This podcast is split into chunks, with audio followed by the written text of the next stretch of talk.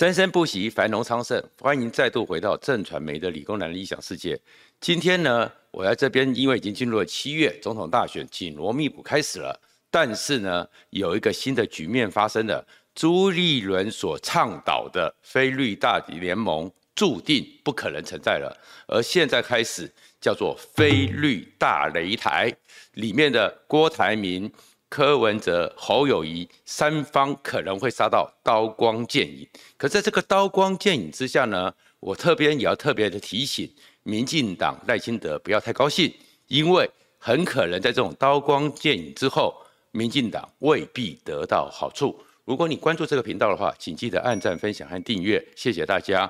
首先呢，现在这个选举局面其实很清楚的是。当侯友宜请出了马英九时代最重要、号称当年的国民党唯一的常胜将军金溥聪操刀之后，很清楚的一件事情：七月二十三号换掉侯友宜的几率不存在了，侯友宜知难而退的几率也不存在了。但是国民党的情势不会更好。上个礼拜的最新的美丽岛电子报民调。再出来的时候，其实那个对整个国民党情势是一个非常恶劣的一个局面。这个局面是呢，他是在九六月的二十五号、二十六号到二十八号所做的，而这几天呢，是金溥聪已经被找到侯友谊团队，看起来要重整团队的这个新闻都已经发生的时候，结果沙卡都之下，就是赖清德、柯文哲、侯友谊三个人相比，侯友谊呢，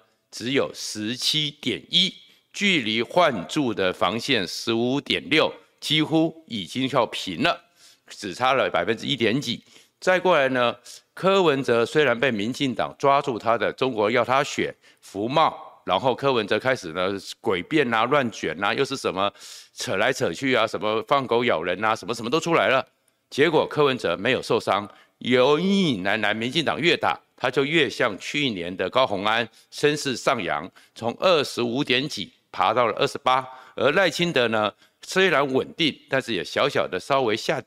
上升的只有零点四而已，所以这个局面看起来呢，其实最糟糕的就是侯友谊了。而这里面的这个民调里面最特殊的是，因为郭台铭看起来还是觉得他被上市的朱立伦、黄健庭国民党玩的那一套阴招。他是不服气的，而且确确实实，郭台铭显然是有一群支持群，所以郭台铭独立参选的几率还是很高。那当然，这个要等到九月十二号，国整个中选会正式启动联署的时候，才能有一个最后的落幕。可这段时间里面，郭台铭成了一个创造性模糊的最佳舞台。所以呢，美丽岛电子报也特别做了一个民调，这个民调里面叫做细卡都。而这个细卡都里面呢，赖清德稳居第一，柯文哲掉到了百分之二十，而侯友谊和郭台铭都是百分之十五，两个人只相差百分之零点二，郭台铭略输于侯友谊。但是这个情势下来的话，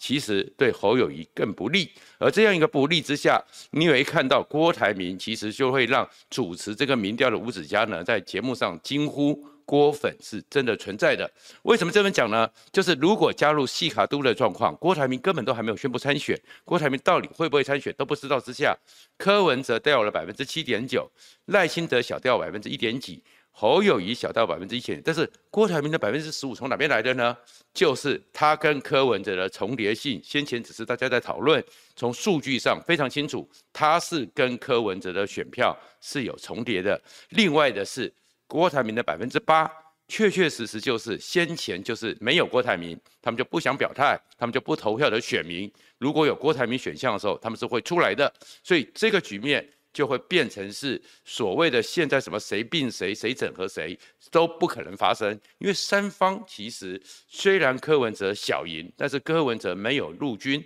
没有低分的基本盘。然后郭台铭呢，虽然也没有陆军，但是郭台铭是有绝对的资源。而侯友宜是有国民党这个一个基础在，三方各有特色，将会互相厮杀，所以整个非绿的大联盟是不可能存在的。但是非绿要整合起来才会赢，这个事实还是存在的。因为赖清德一直就没办法突破百分之三十五的门槛，所以现在这个阶段里面，接下来就是到了十一月正式登记之前，变成是菲律里面的《三国演义》，他们会互相吞并、互相厮杀，可能是两方先做一个决战。决战之后，一对一加起来，然后再去并吞掉老三，最后可能到了时候，可能最后才会有十二月的时候发生弃保。但是如果弃保真的发生，其实民进党如果只是百分之三十五是没有得到好处的。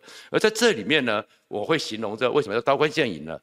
因为侯友谊找了一个金溥聪，金溥聪外号叫做金小刀。小刀乱飞，小刀乱刺，所以他有把金小刀。但是金小刀过去的时候，跟所有的民国民党还有非绿的泛蓝里面的地方上的桃郎，其实是有很多恩怨情仇的。这故事我们有机会再慢慢讲。这样的一个情况之下呢，所以像中东锦这一些西瓜刀，这些开山刀，恐怕。就会到了郭台铭那边去，而事实上，他们也确确实实跟郭台铭一直保持联络，所以郭台铭有把西瓜刀，而柯文哲他本来是医生，虽然很多人说他是急诊室的处理的，没有真正动手术，但是他手上就是有把手术刀，他的手术刀在现在呢，就到处跟周杰伦的歌一样，挖呀挖呀挖，到处把国民党的各个地方到处去捅一下挖一下，也在稳在那边，所以这三方会进行一个兼并，而在兼并里面呢。其实这个局面，如果你从历史上来看，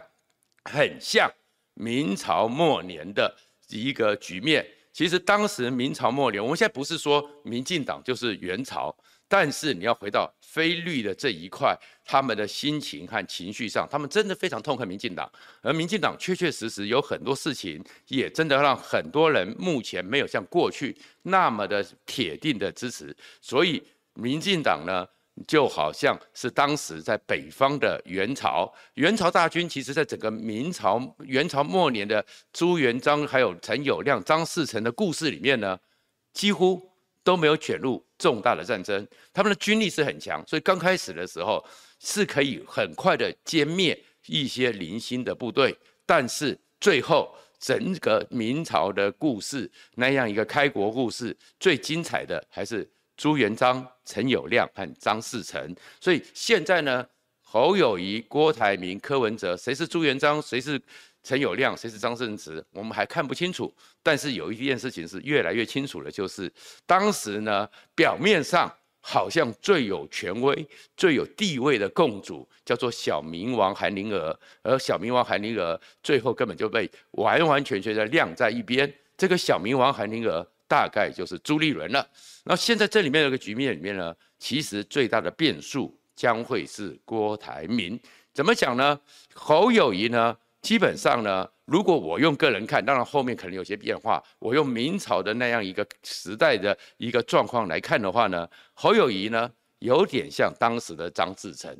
地位呢，其实在那个区块里面是很稳固的。然后在里面支持的那个小地盘里面也是很坚很也是很很挺的，就是守在那边有一点点资源，然后大家呢在里面呢也有一点点的人马，但是就是一个抱残守缺的状况。而柯文哲有点像迅速崛起的陈友谅。事实上呢，在当时的时候，明朝的那个故事里面。陈友谅是快速的崛起，出乎大家意料，所以他也是群雄之中第一个称王称帝的人。称王称帝之后，而且他确实军力强大，特别是他的水军，在那个水军其实对很多传统的那些农民部队来讲，根本无从应付，非常灵活，资产又多，然后声望又高，所以第一个称帝。但是整个跟朱元璋强势的压制各个地方。然后最后以为可以不断的扩张地盘，鲸吞蚕食之下一战而败。最后朱元璋就用一战把陈友谅打败之后，兼并了陈友谅，反过头来兼并了张士诚，然后再用徐达、常遇春往北一打，顶多只跟帖木儿打了几仗之后就已经赢了。那这个局面会不会发生在整个现在国民党的或者是非绿的大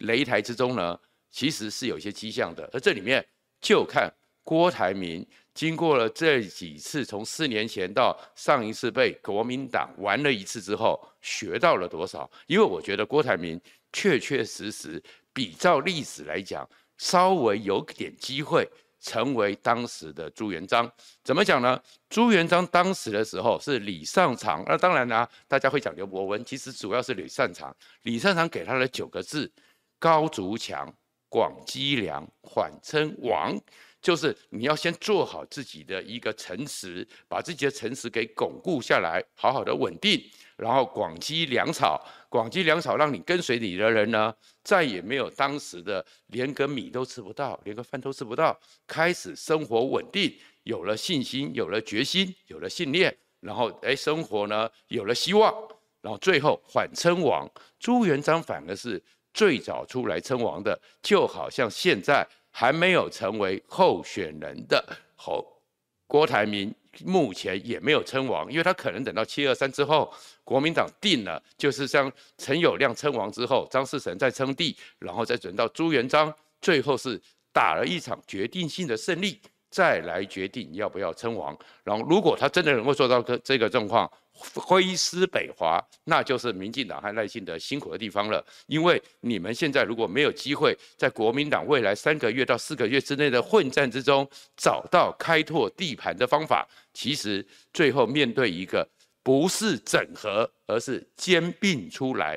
侵吞吞并出来的一个非绿大联盟，其实赖清德是辛苦的。我再强调一次，非绿不会整合，而会吞并。但是吞并这件事情必然发生，而在发生之后，其实是民进党的大麻烦。那在这里面呢，我要特别的去分析一下，郭台铭呢，其实有这些条件，但是也有他的问题。他的条件在哪里呢？郭台铭最有资源，但是在政治上是最脆弱的。所以因为在政治上最脆弱，所以他在政治上的先前的犯了很多错误，然后很多时候被人家诓骗，他。都完完全全的毫无防御能力，可是他到底是一个精明的商人，是一个白手起家的人。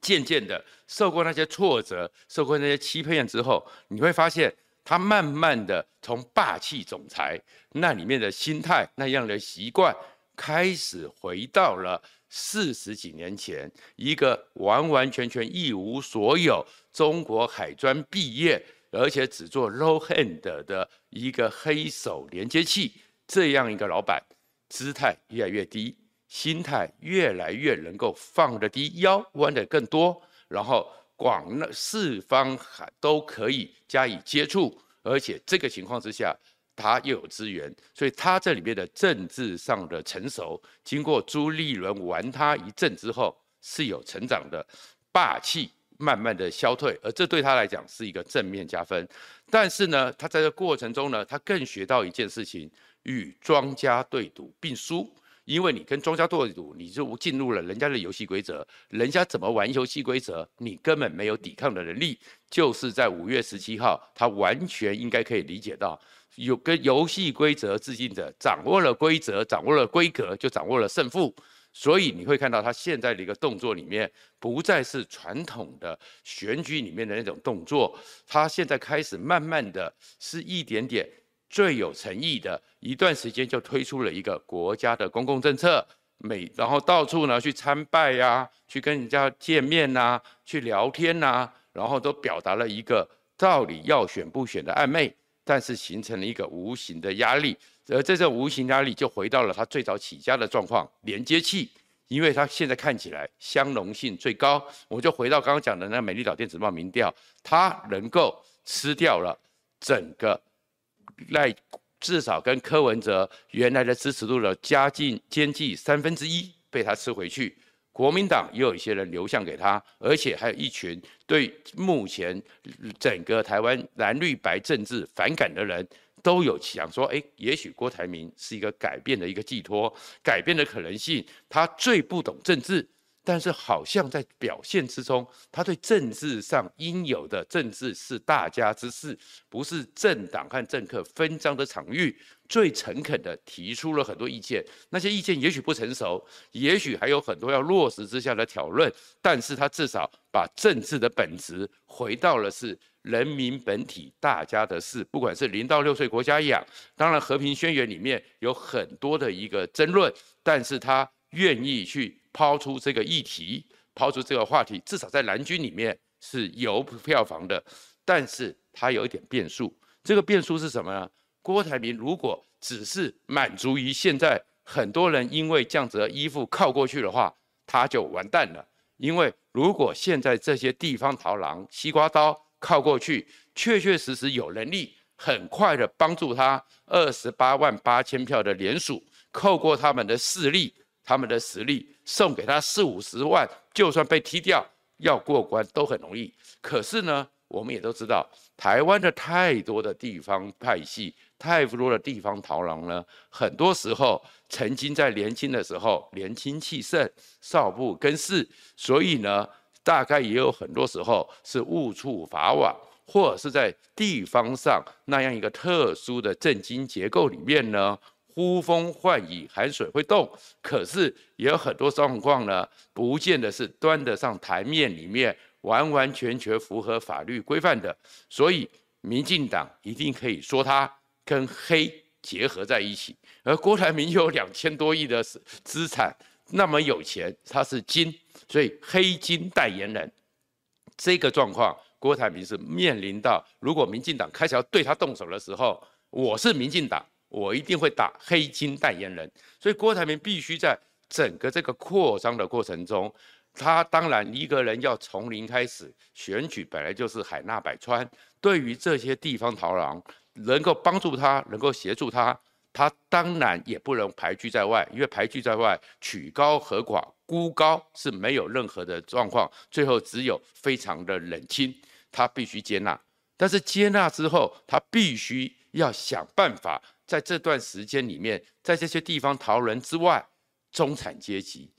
中间选民、年轻世代，他要有很多的动作去跟他们对话，去跟他们互动。去让社会上看到郭台铭是一个综合体，而不是一个特定的地方势力。西瓜刀所挺出来一个代言人，这是郭台铭的考验。这样的一个考验里面，他能不能现在不只是用选举的那种模式，而是更多的用他四十几年创业的一个经验，用他四十几年在台湾跟张忠谋。并列能够走向全世界的跨国领导人的眼界，还有很多技术，让大家觉得郭台铭可以带来改变，这是他要努力的。他必须去思考怎么样持续而贯彻的，让他的支持群能够给看出来是说海纳百川，所以这样的一个情况就会稀释掉。纯粹西瓜刀所代表的势力，这是他要去努力的。而这个时候，郭台铭呢，另外一个状况是，他心中要能够够包容，但是他要能够节制，因为你这么有钱，你这么有钱的时候，在这个情况之下，选举的时候，有些人也会来发大财，跟你讲东讲西，捞你一把，或是打着名号出去捞一把，那你郭台铭。必须知道会有这种人，但是你怎么样画好底线？因为你完完全全的水清无鱼，让他们来帮你，真的就是为国为民，别骗人了啦。他们有点该得到的利润，但是利润不能过分。那你怎么去做好这个管控？这其实也是郭台铭非常难的一个状况。然后真正的一个状况里面呢，还有一个事情就是缓称王。那郭台铭有很多时候话讲太多了。话讲太多，讲得太满，讲得太过头，其实那是伤。尤其是一味想要展现我是成功企业家，你随口一句并购，你就让柯文哲下不了台嘛。你讲的事实上，他也讲的也是柯文哲没有地方基础，没有资源。其实柯文哲目前这么强大的领先，有一点点是虚的，实的状况是空的。但是柯文哲的虚。也因可能因为民进党越打他，就像吹气球一样，把他最后吹成的是高虹安，那是有机会的。所以有些字眼，郭台铭要小心，不要再随口讲出你是霸气总裁的语言，因为这个时候大家会对你防范。那如果你现在就是这么的霸气，不小心当上去了，你是带来台湾的改变，还是变成下一个川普？那大家也会害怕。啊，反正呢，这样一个局面里面。其实现在我刚刚讲的非绿大擂台变数就是郭台铭，但是郭台铭自己能不能控制自己，才是他自己最大的变数。如果他能够控制好的话，你就会看到这个擂台里面呢，恐怕侯友谊最后就是第一个被踢出去的那一位。谢谢大家。